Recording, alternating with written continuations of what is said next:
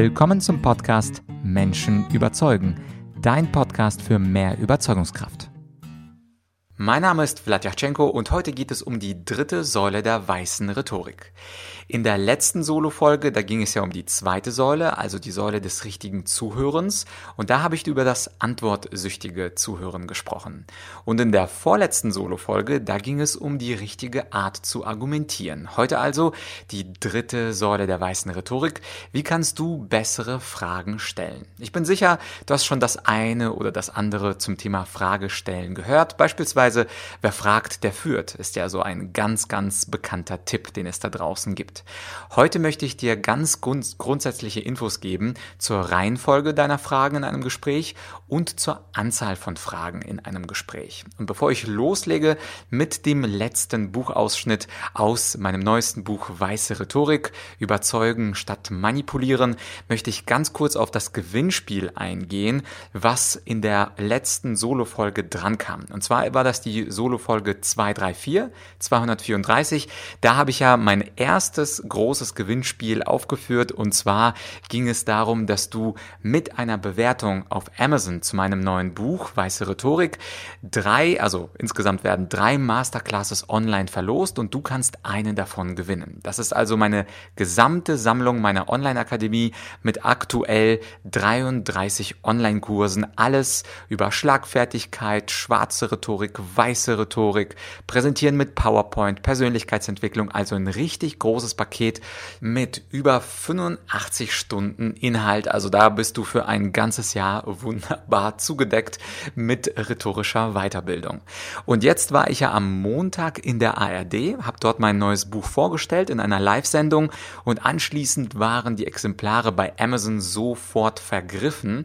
Und Leute haben mir geschrieben, lieber Vlad, lieber Vlad, wie soll ich dann eine Bewertung schreiben? Dein Buch wird jetzt erst am 6. Mai geliefert.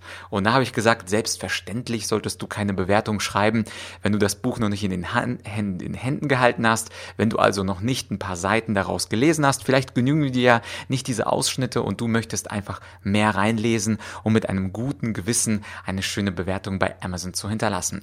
Und aus diesem Grund habe ich entschlossen, dieses Gewinnspiel nicht am 1. Mai ähm, auslaufen zu lassen, sondern es am 10. Mai auslaufen zu lassen. Und am 11. Mai würde ich dann die Gewinner dieser drei drei Masterclasses online bekannt geben.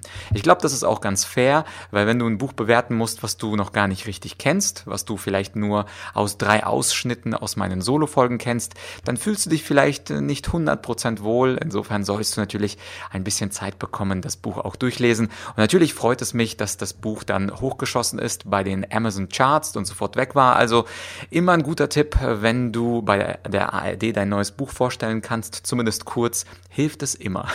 Aber Spaß beiseite, heute bist du ja hier, um das Wesentliche zur Reihenfolge von Fragen zu lernen und auch zur Anzahl von Fragen.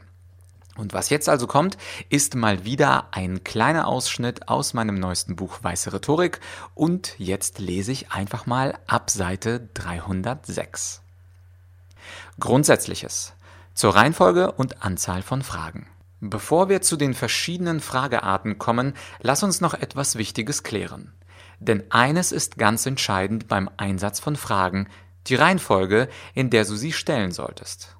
Die allgemeine Grundregel zur Reihenfolge von Fragen in einem Gespräch lautet, am Anfang eher offene Fragen stellen, um möglichst viele Informationen zu bekommen und um herauszufinden, wo unser Gesprächspartner inhaltlich steht in der Mitte eher vertiefende Fragen stellen, wie Konkretisierungsfragen, Erzählfragen, Problem- und lösungsorientierte Fragen, um ein tieferes Verständnis der zumeist allgemeinen Aussagen unseres Gesprächspartners zu bekommen und um hinter die schablonenartigen Antworten zu schauen am Ende eher geschlossene Fragen stellen, um möglichst zu einer Entscheidung oder klaren Positionierung des Gesprächspartners zu gelangen. Und wie ist das mit der richtigen Anzahl an Fragen? Gleich lernst du die 33 Fragearten kennen und wirst in deinen nächsten Gesprächen womöglich viele von ihnen ausprobieren wollen. Doch Vorsicht, das könnte deinen Gesprächspartner überlasten. Wer seinem Gegenüber zu viele Fragen stellt, hinterlässt bei ihm das Gefühl, in einem Verhör zu sitzen. Das sollten wir natürlich tunlichst vermeiden. Denn wenn der andere sich wie in einer Verhörsituation fühlen sollte, dann wird er möglichst wenige Informationen preisgeben und gegebenenfalls den Dialog abbrechen wollen, was für jeden Überzeugungsprozess natürlich kontraproduktiv wäre. Wie viele Fragen du in einem konkreten Gespräch stellen darfst, hängt erstens davon ab, wie offen du mit deinem Gesprächspartner reden kannst. Je höher der Grad an Sympathie zwischen euch, desto mehr Fragen wird er zulassen und beantworten.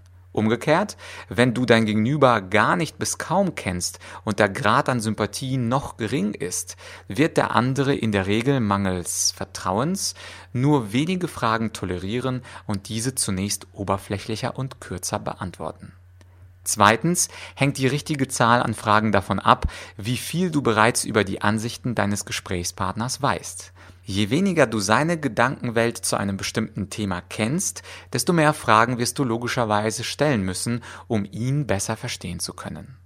Um auch bei neuen Gesprächspartnern viele Fragen stellen zu können, ohne dass der andere das Gefühl hat, dass du ihn ausfragen möchtest, ist es ratsam, selber Informationen zu teilen und im Laufe des Gesprächs an passender Stelle auch deine eigenen Ansichten und Gründe mitzuteilen.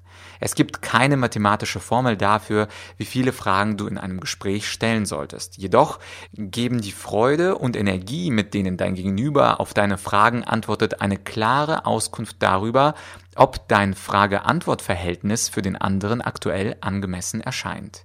Dieses Verhältnis kann sich im Verlauf des Gesprächs auch positiv oder negativ verändern. Wenn du es richtig machst, wird sich der andere immer mehr für deine Fragen öffnen und mit der Zeit immer tiefer gehende Antworten geben. Wenn der andere aber den Eindruck bekommt, dass du ihn aushorchen willst, wird er bei jeder Antwort einsilbiger werden, bis er im schlimmsten Fall aus Unwohlsein das Gespräch komplett abbricht. Positiv formuliert, du hast es selbst in der Hand, deine Fragekompetenz auszubauen und so deine Gespräche angenehmer und gehaltvoller zu gestalten. Ja, das war also ein Ausschnitt aus der dritten Säule der weißen Rhetorik und anschließend geht es dann um die unterschiedlichen drei Frageformen, die man kennen sollte. Es gibt nämlich offene Fragen, geschlossene Fragen und halboffene Fragen und anschließend dann innerhalb dieser dritten Säule dann auch die 33 wichtigsten Fragearten. Das war also der dritte und letzte Ausschnitt aus meinem neuen Buch Weiße Rhetorik, Überzeugen statt Manipulieren. Ich hoffe, ich konnte dir einen schönen geben in das, was dich in diesem umfangreichen Buch erwartet. Ich werde auch häufig gefragt, ja, Vlad, wie lang ist denn das Buch? Und das Buch ist tatsächlich etwas länger geworden als die dunkle Rhetorik. Es hat nämlich insgesamt circa 380 Seiten, aber keine Sorge, in dem ersten Teil, bei den Top 10 Skills der weißen Rhetorik, habe ich auf circa 100 Seiten alles Wichtige zusammengefasst und das andere dient lediglich der Vertiefung, also wenn du es wirklich, wirklich genau wissen möchtest. Das Buch kostet bei Amazon und überall sonst, wo es Bücher gibt, exakt 10 Euro. Und ich würde mich natürlich sehr freuen, wenn du nach dieser Folge sagst, ja, es klingt gut, es klingt gut genug, lieber Vlad, du hast es verdient, ich werde diese 10 Euro investieren und kaufe mir dieses Buch Weiße Rhetorik. Und wenn du beim Gewinnspiel mitmachen kannst, dann noch einmal der kurze Hinweis. Alle Regeln zum Gewinnspiel findest du in der Folge 2, 3, 4, aber kurz zusammengefasst. Du kaufst dir heute dieses Buch, du bewertest es bis zum 10. Mai und schickst mir einen Screenshot deiner Bewertung an die E-Mail-Adresse podcast.argumentorik.com. Damit nimmst du automatisch am Gewinnspiel teil und kannst eine meiner drei Masterclasses online gewinnen. Das ist dieses fette äh, Rhetorikprogramm mit über 85 Stunden Content und 33 Online-Kursen. Falls du mitmachen willst, wünsche ich dir natürlich viel Erfolg. Falls du einfach so das Buch kaufen möchtest, weil du zum Beispiel diese Folge einfach irgendwann nach dem 11. Mai hörst, dann viel Spaß bei dem Buch und äh, falls du die dunkle Rhetorik als Gegenpol dazu haben möchtest, findest du das sicherlich auch auf Amazon und allen anderen Seiten. An der Stelle bedanke ich mich für deine Aufmerksamkeit. Als nächstes kommt natürlich ein spannendes Interview. Wer das sein wird, das werde ich nicht verraten. Insofern bleib dran, abonniere diesen Podcast, falls es deine allererste Folge war und mir bleibt nur noch zu sagen, bis bald, dein Vlad.